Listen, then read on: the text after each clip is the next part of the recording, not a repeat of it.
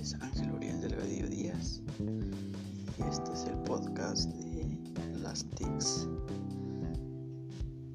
En la actualidad las TICs están en todas partes y en la mayoría de las acciones que realizamos a diario,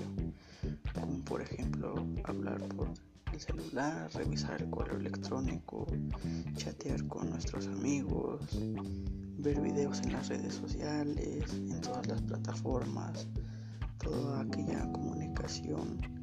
ya no es como antes por medio de cartas o así que terminaba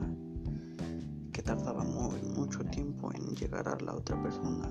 Ahora con las TICs ya vivimos con ellas día a día para poder tener una para, para que se nos facilite una